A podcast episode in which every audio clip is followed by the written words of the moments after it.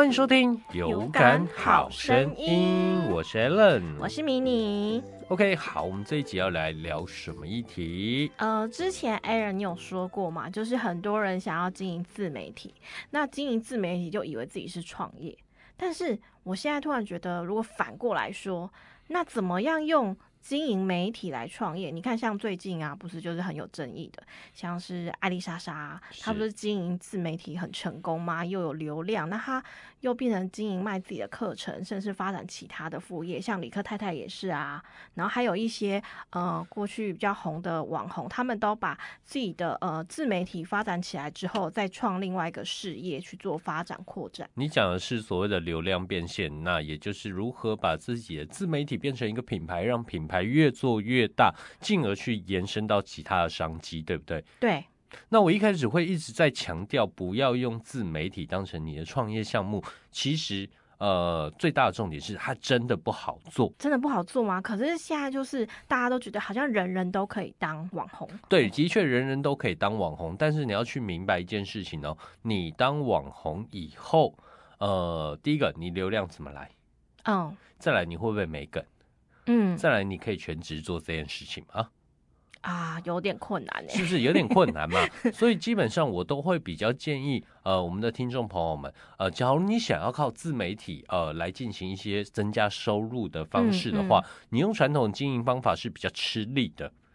毕竟你已经错过了，呃，我所谓的流量红利时代。哦，对啊，对啊，是，所以我会觉得说，呃，即使 Podcaster。Podcaster，哎，台湾有四百多万人次在收听嘛？对。但是呢，它真正广告商机有多少？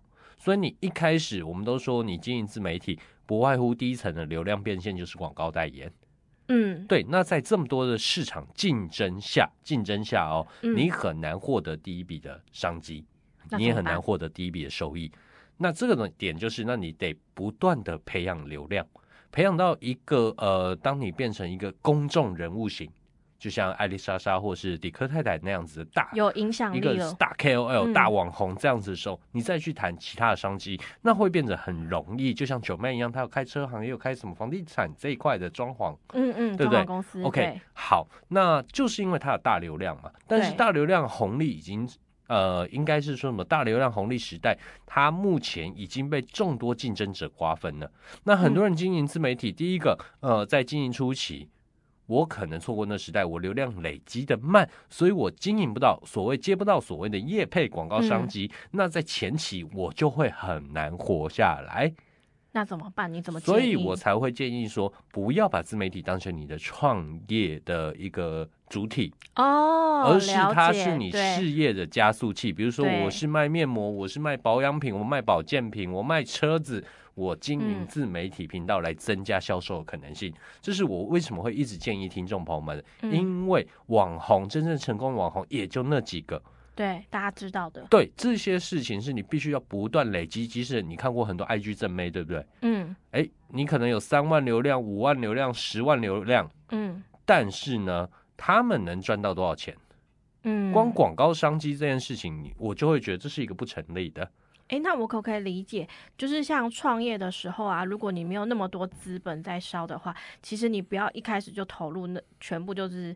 投入下去，而是像是你说的 p a c k a g e 或经营自媒体的话，你在经营之外，你自己还要可能有一个本业或有一个本下去。是你必须要不断要有 income 进来嘛，才能支撑你去把你的媒体频道、呃自媒体平台给扩大。那扩大是扩大了以后，哎，你成为一个很高流量啊，那你就可以带动产业的风向。那你甚至你讲出来的话，就可能变成一个指标性的风向。这样子，你不只可以扩展你的事业体本身，甚至啊，你还可以去延伸新的产品和服务，OK 吗？那也可以扩增更多的商机连接。哦，对，所以这才是我一直建议听众朋友们，不要先把自媒体本身一直做内容这件事情当成你的创业项目。基本上没有人撑得过六个月，呃，少数的人撑能撑得过六个月了。六个月已经很厉害了，对，能撑得过六个月其实算很厉害了。嗯，OK，那其实一定还是会有听众朋友们会想问呢，呃，那我就是想，我没有本身没有一些，比如说想做保养品、保健品卖，哦，没有一些就事业在，对对，没有一些事业在跑，我也想不到我到底要做什么，甚至我也没有大资金要呃能去运用，唯一的就只有时间而已。对。OK，好，那要怎么从自媒体开始走到一个，比如说媒体品牌或是一个网红品牌，哎，这应该是然后大家很进想知道而去扩嗯增你的事业体，到可能你可以卖课程，你可以卖你的嗯笔记，你可以卖呃去卖车，或去卖房子，对不都对？可以这样，对不对？？都可以。OK，或是呃，我会这样建议你啊。嗯，所以那如果说要一开始就是真的没有什么那种呃事业主体在背后支撑的话，你会建议他怎么去开始做这一块？呃，其实那你规划的你就要够长远。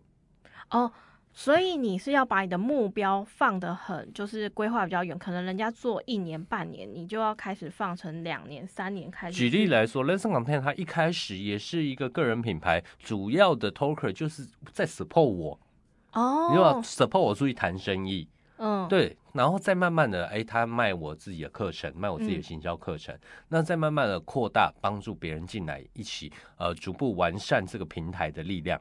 嗯，哎、其实大家其实不太清楚说，就是 Lesson Content 有感说，它其实是媒体平台。对，它是媒体平台，呃，一开始的确它是自媒体，它嗯。搞得很像自媒体，因为就只有我在上面做节目，我和嗯。Roger 是共同创办人嘛，在上面做我们相关的节目，也就是平台原生内容。嗯，那久了以后呢，哎，我可以招募，我有一个成功的案例，我可以招募更多的 Talker 进来，就像你，嗯。或是我们那时候的酒类的 Talker Nick。嗯，或是其他人，那进来以后，慢慢的，哎，我的平台就有不同的丰富度的内容，那就会有一个流量，那有了流量，我就可以去做更多的事情，OK 吗？嗯，了解。对，所以你还是要去思考说，好，那我要做这个，比如说我要做旅游频道自媒体，嗯，那我的未来发展是什么？哇，我要开旅行社。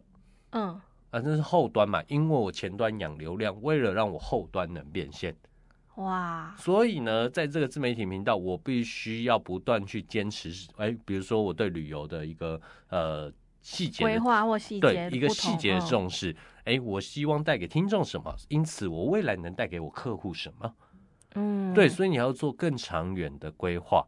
对啊，那我这样子，我就会觉得，如果今天我是要经营自媒体，不管是 Podcast 或其他的，但是其实我可能有一个远景，我最后可能想要，譬如说我想要做保养品好了，那我是一开始就要规划我的经营，虽然说可能放个一年时间，但是我怎么样往这个方向去引导，进而我后面才可以把这些流量做起来之后，然后加速我的创业。所以我还是觉得，我们回归到一句话好了，嗯自媒体它不会是你的创业本身。嗯，而是你后端的愿景在哪里？加速器。对，它是一个加速器，它是一个启动器或加速器。嗯 OK，好，我开始经营这个内容，然后呢，我希望把好的事情分享给大家。分享的过程中，哎，我发现了我好像可以做什么事情来服务我的粉丝，嗯，那进而我开启了这项事业体。哦，对，所以这叫做你先掌握流量，你嗯先掌握你的顾客、潜在顾客，跟他们打好关系，然后进而当你推出产品的时候，他们就会真正成为第一批顾客浮上水面的顾客。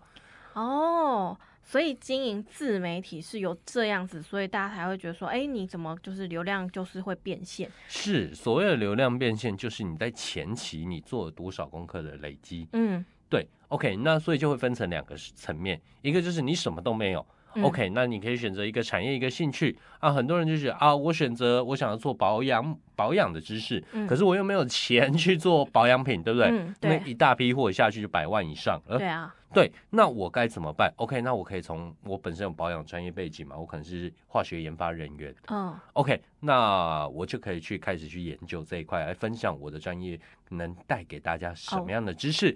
久了以后，哎，大家越来越相信我，那我也看见哎市场上一些缺口。嗯，对，那我就做节目做久了，我不断地调查，不断研究，那我会发现一些问题点嘛。对，那要么、啊、我先用知识反馈给听众，嗯，那再来的话，哎，光知识不够，那我们不如去做实体的产品，因为当你做久了，你可能有广告收入，嗯。呃，可能有一些有的没的商机，嗯。那甚至哎有厂商愿意赞助你开发，我嗯。愿意跟你做联名合作，嗯，对，就像开饮料店一样 你懂我意思吗？那就会哎，你就会有一个事业体出现。那事业哦，体，这个事业体，我们都说每一个事业体起来最重要的是行销成本，你嗯的行销成本绝对花的比别人少。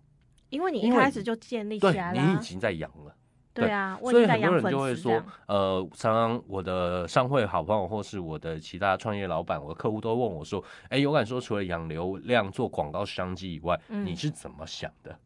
怎么想？对你为什么当初会做一个媒体？我们都说做我们像这样子大众媒体，有敢说是一个有声知识平台，它属于大众媒体嘛，对不对？没错，它是从呃我的课程或是我的节目，慢慢的变成很多人的节目都在这个平台上面，对，对，然后慢慢的累积流量，变成一个呃每个月有一定进站人数、一有一定收听人数、一定粘着度的媒体嘛，对不对没错。？OK，那很多人问我怎么想的，他说：难道你要做这样广告商机，或是帮人家辅导经营、帮客户开节目，这样做一辈子吗？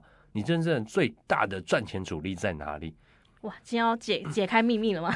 因为这个点就是很直接嘛。我们都说为什么要创业？创业我是在创造一个系统，嗯，一个能让客户不断来找我的系统，那也就是真正的被动收入。我可以猜猜吗？这是会不会像是你最后是想要创造一个一个生态链、生态圈的那种感觉？是没有错，你讲对了，我就是要创造一个生态圈。因为我一开始听你讲说，哎，你最一开始是经营自己起来的，经营媒体嘛，自己，然后后来有 Toker 加入，那加入就是一群人，这就是一个生态，就很像网红 YouTube，他们也是一群生态 YouTube 是没错，所以有敢说在做的事情，一个有辅导素人 Toker，、嗯我们会收第一层的，这是一个服务项目；对另外一层就是针对台湾中小型品品牌去做合作，嗯，就两层嘛。对 OK，那我们各行各业它走的是一个横向的策略，比较嗯广。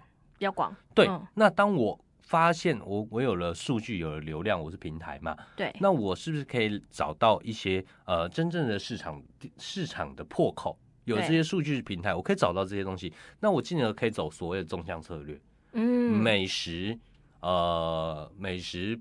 保健健康，嗯。或是保养汽车，所谓的相关的，那就是纵向策略。那嗯跟很多网红在做的一样哦，很多网红他有不断的不不同事业体嘛，对啊，就像有些有开车行，有些有开建呃装潢公司，嗯，或呃饮料店，对有些有开是饮料店。食品的，对，对，但是他本业他本业是说纵是走横向的哦，哦，横向就是广度嘛，对不对？那再从中去切纵向的，嗯，对，就是纵向就是一个专业嘛，对不对？那有感说也是一样，我们前面在累积大流量，从嗯大流量有两个好处，一个就是我找到消费者洞察，对，另外一个就是未来我投广告的时候，我的嗯广告商成本它会降低很多。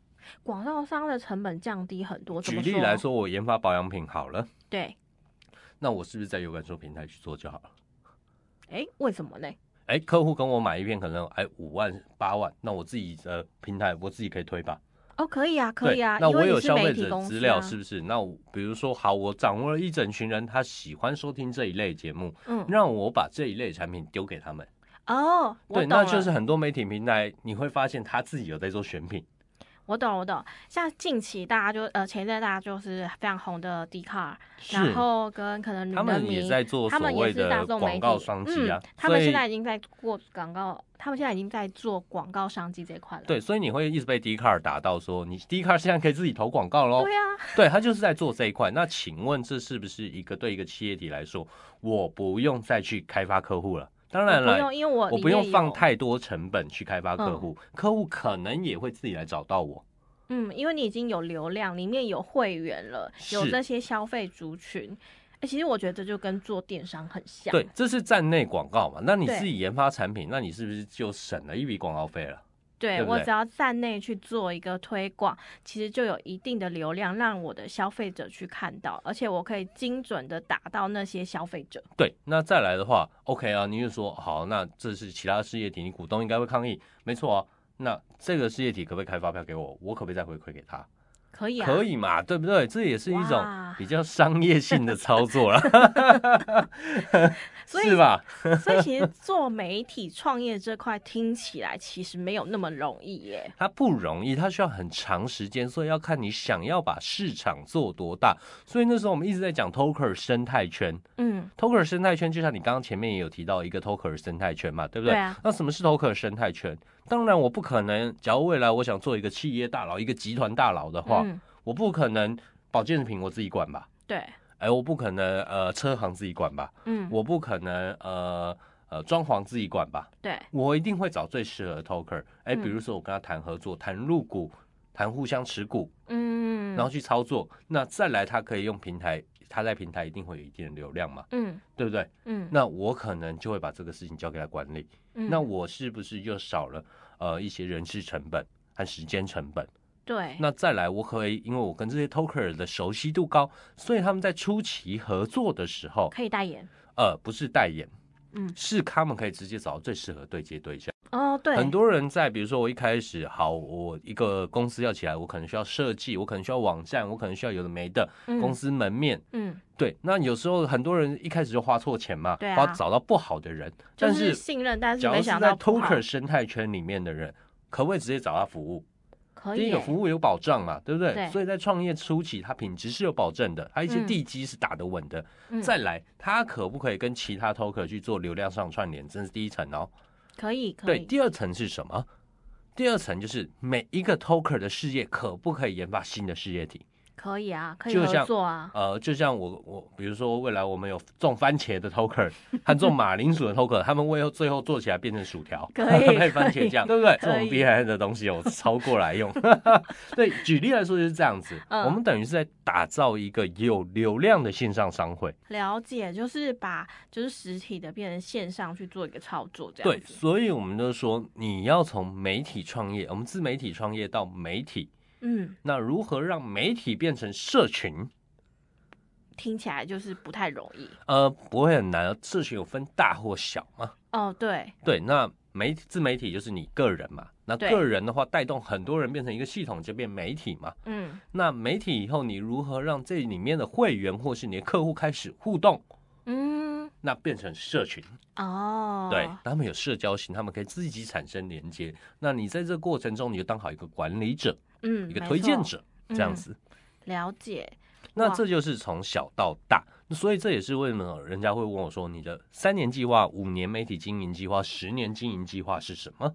哦，对，这也是我们一直在做的事情，这样子。嗯嗯了解哇！我觉得今天这个内容真的是也是干货满满的，最近 每一集都是干货满满，就是看你有没有问到点嘛。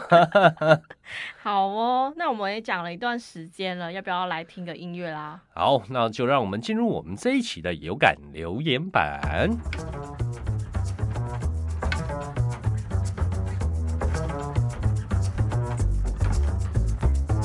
欢迎收听有感好声音，的留言板。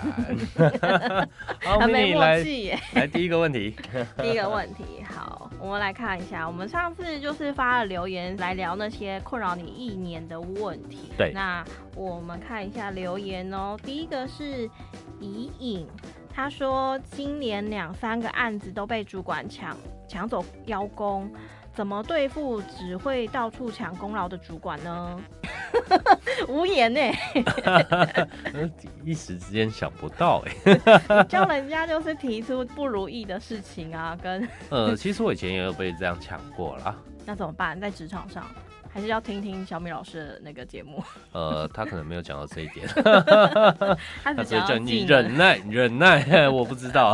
呃好哦，那你你不觉得职场上其实多多少少会有其实这种？事情很常见啊。那你你要去思考说，你为什么会被这个主管邀功哦？哦，对，那我们都说见面三分情嘛，那嗯到底他为什么要邀功？他在这个呃企划案里面，他到底占了多少成分？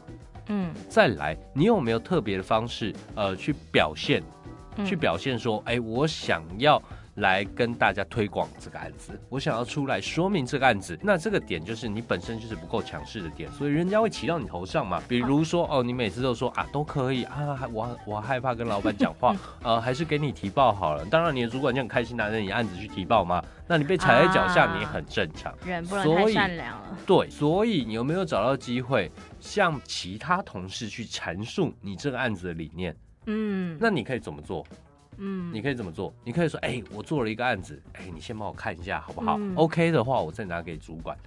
啊，那久了以后传播开了，大家知道这个东西是你做的，那主管好意思吗？对不对？对啊，对啊，然后再来，老板他也不是笨蛋，嗯，他看得出来但他看得出来。但是为什么老板会接受主管邀功呢？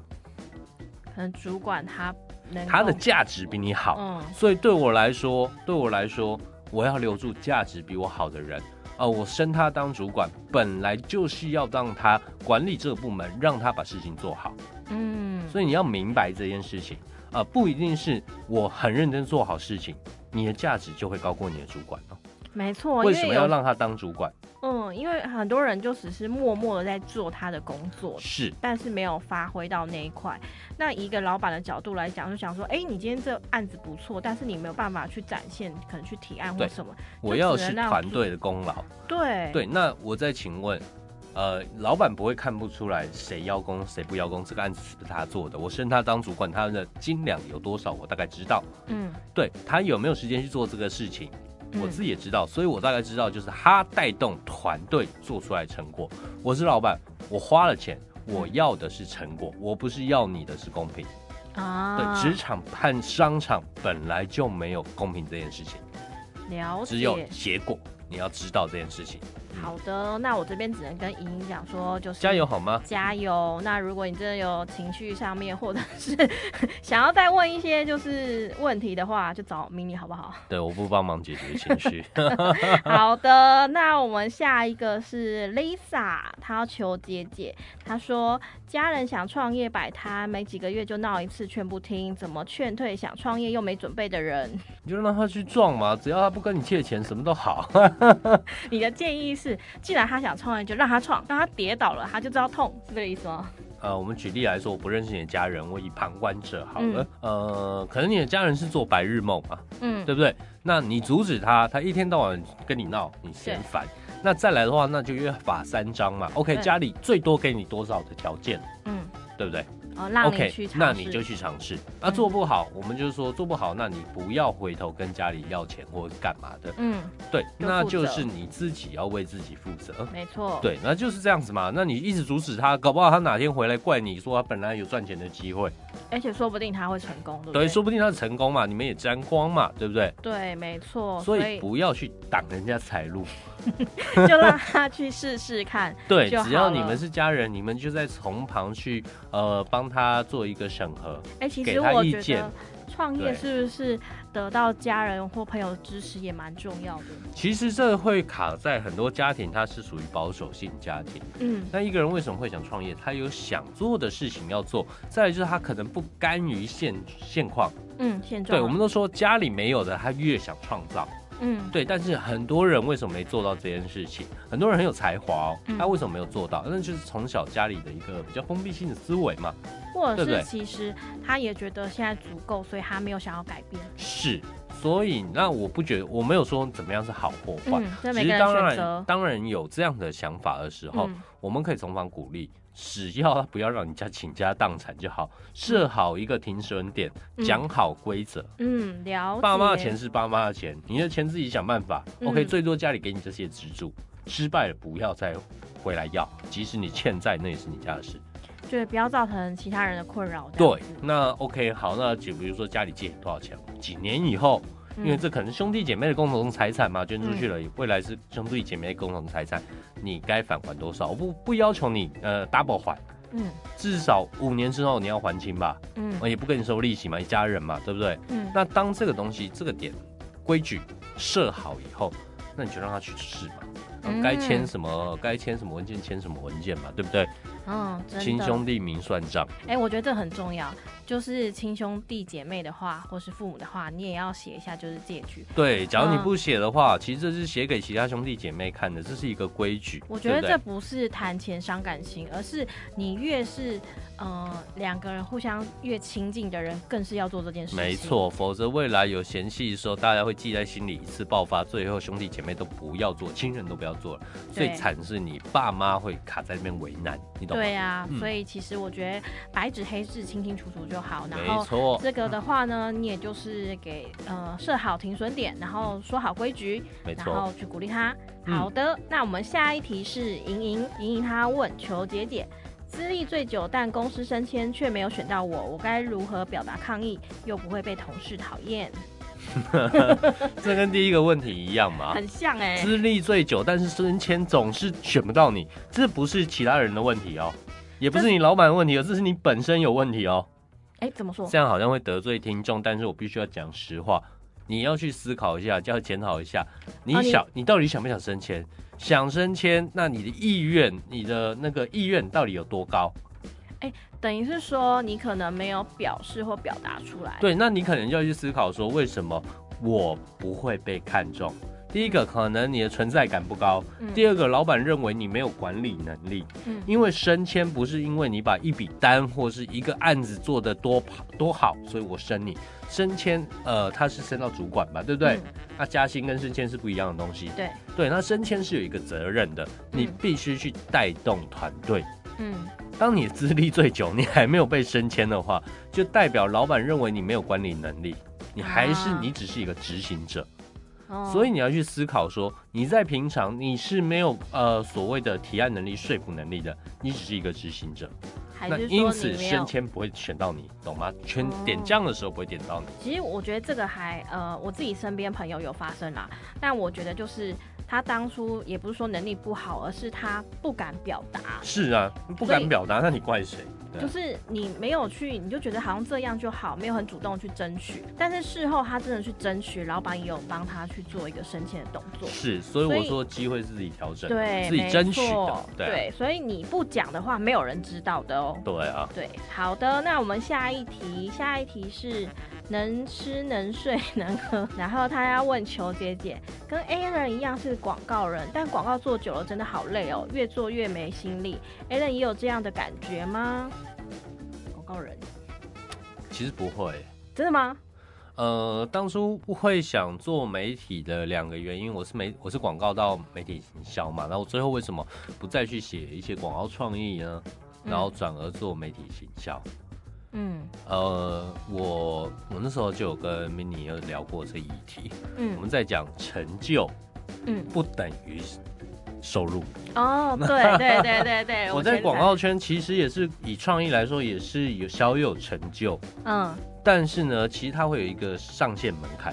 对。但是我的生涯规划很早之前就定下来了，嗯。我就是呃，在比如说行销公司待三年，在客户端待个三年，嗯。然后最后自己创业。对啊、当然这过程中拖到六七，哎、差不多也就是这个这个这个时间点了，很准呃，就照着计划走。对，所以对我来说，呃，我们要的是什么？我要的是薪水，我要的是钱呐、嗯我不不甘于那种五万到八万、十万，我不甘于这个。我一个月想赚五十万，一个月想赚一百万。哎，那所以对我来说，广告创意我就会去思考说，它到底能不能帮我赚到这个钱，好不好赚？回去你是行销人、广告人嘛，回去判断市场。嗯对，回去判断市场嘛，啊，发现哎，看那不行呢，对不对？那我是不是自己开媒体公司？嗯那才会有所谓的，就像我今天节目一开头讲的，嗯从自媒体到媒体，媒体到社群，这是一个品牌逐步扩大横向策策略到纵向策略，对，如何产生真正的让人或是让钱帮你赚钱？嗯对，那是我的想法，每个人不一样，有些人追求成就感嘛，那追求成就感，那你就必须要做到让你有成就的。呃，一个作品出来嘛，在你没有获得成就之前，你没有资格啊、也不是说你不应该因为一时或是做久了一个职业倦怠而放弃吧，对不对？那我记得我那时候，呃，很多人都说我很会写媒体企划，我很很会写广告企划。那其实你说我有职业倦怠吗？也会，但其实它是一个逼迫自己练习的时候。所以我以前在写完很多案子的时候，这案子明明已经 close 掉了哦，哼，我哪天突然睡觉，突然就觉得，哎，它好像可以再增加什么。我自己在家里假日，我就会把再把那个已经 close 掉的案子打开来重新写一次，或者是修修改改，到我哦满意为止。那久了以后，做十次、二十次、一百次，嗯，这是我自己的能力。当你会发现现，你已经跟以前完全不同了，你知道吗？嗯那个成就感是完全不一样的哦。所以水平已经提是高了，，所以那个他刚刚讲职业倦怠是自己造成的，你要自己想办法去突破。OK，哦，那我可以理解，就是，呃，他要要先搞清楚他到底是要成就，或者说金钱上面各方面去做一个探讨吗？对，第一个你先搞清楚你的目标嘛，对，你到底认为什么样才是你要的东西嘛因？为你感到累是哪里累？对，你要去思考到底怎么样才累。嗯，，对，有些人可能视金钱如粪土，那对他来说成就很重成就感要。很重要。对，有些人觉得，哎，我本身很有才华，所以我应该要赚很多钱，嗯但是我每个月领这两三万，但是我做出很好的作品，所以我倦怠。那你就要想办法去追求更高的薪水，嗯，所以或是每个人要的更高的收入。。对，每个人要的不同。那你如何呃让自己在这个产业越来越厉害，自己突破自己，嗯，你才会真正达到所谓的成就感。你在推动做下一件事情，或是你想进行下一阶段的时候，你才会更有力道。哦，了解。哎，这题回答很好，哎，嗯，超好的。好，那我们进到下一题。下一题的呃，就是听众朋友是思思，他说：“球姐姐，今年又是没有什么成就的一年，感觉好没有能量。” 请问上一题是回答完？唉，其实很多人都会这样子啦。那有时候我们不要去看说你今年过得多没有成就，或是没有成长，想想今年有哪些开心的事情嘛。那明年多做这些开心的事情嘛。其实我觉得，就是这两三年疫情的关系影响之下，其实人有呃倦怠感会比较重。我觉得，因为大家都关在家里嘛，然后又受影响，其实那种倦怠感就是没有成就感会比较重，会比较没有能量。但是相对的，哎、其实另一块，就比如说像我们在做 podcast，或者是在经营自媒体这一块，就是传播给大家很多能量，让感染大家，让大家能够动起来。我觉得这也是一个很好的。是的那，今年没有什么成就，我觉得其实不用太担心，你去帮自己设一点也不会有什么成就。你太 坏了啦！我觉得你去设一个小目标，或是你去学习一些小东西，然后当你达到这个时候，其实你就会有一点点不一样。比如说像呃，可能你去学了呃自媒体行销啊，或是你去学了呃画画啊这种小小的课程，或者去体验。好啦，你付钱给我来帮你找成就啦。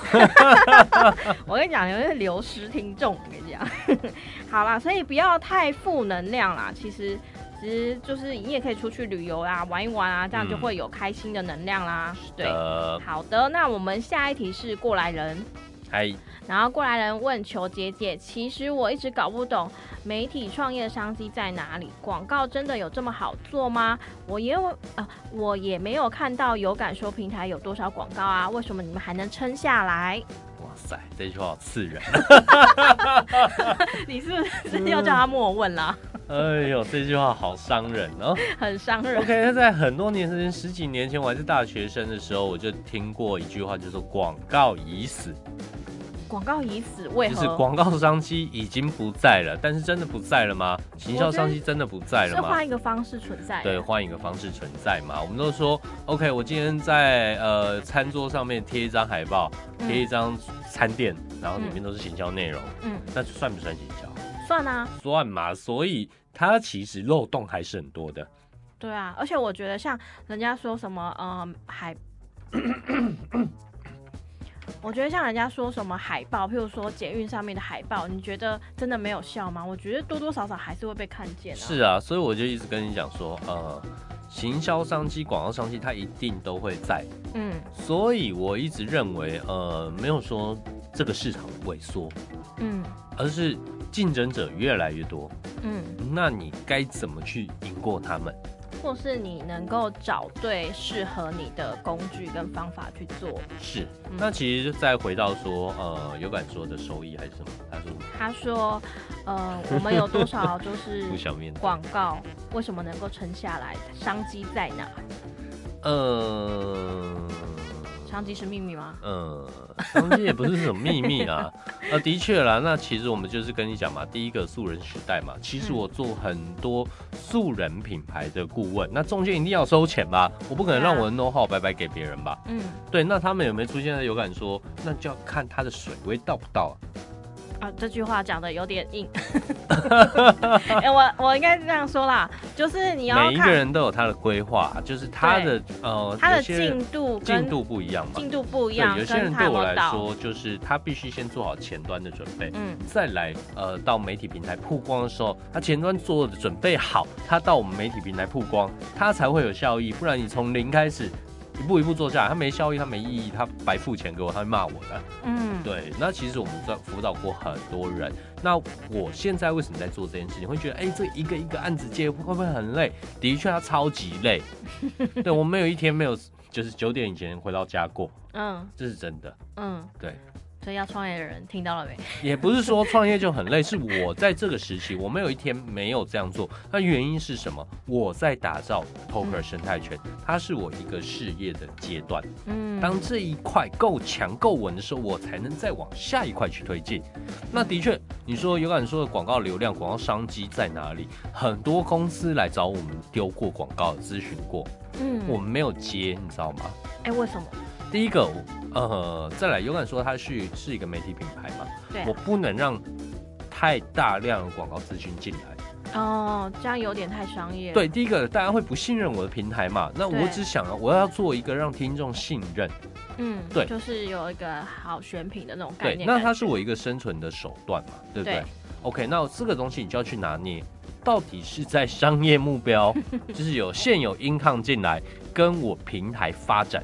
到未来大愿景，嗯，会不会有影响？这中间是需要去被衡量的，嗯，对。那当然过程中你必须跑客户嘛，选择你要的客户。嗯，好哦，这题也回答的很好，那有帮过来人去做到一个结解喽。好，那我们下一题，下一题哦。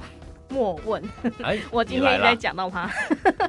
好哦，莫问要求姐姐，艾丽莎莎行销课和理科太太的咨询呃智商笔记你怎么看呢？哎，A 人，其实我们这一集就是专门在讲这件事情。很多人会问我们说，因为我之前一直提倡说。媒体它不是要让自媒体，它不是让你创业的主项目，对不对？然后建议是有个事业再用，透过自媒体来加速成交嘛，对不对？OK，那以艾丽莎莎、里克太太他们本身就是从自媒体开始创业，到底这样行不行呢？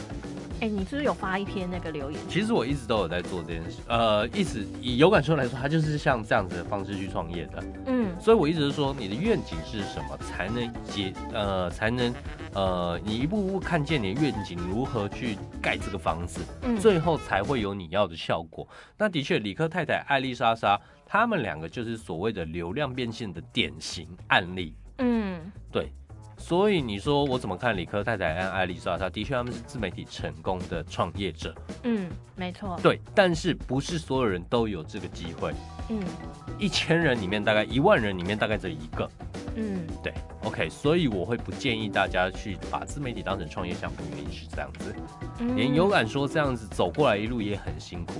嗯，对，而且特别是我这么有才华的人来经营，也才这样子。卡掉，卡掉，剪辑是卡掉。对，那再来说，好，你说理科太太艾丽莎莎，你想问争议的问题吗？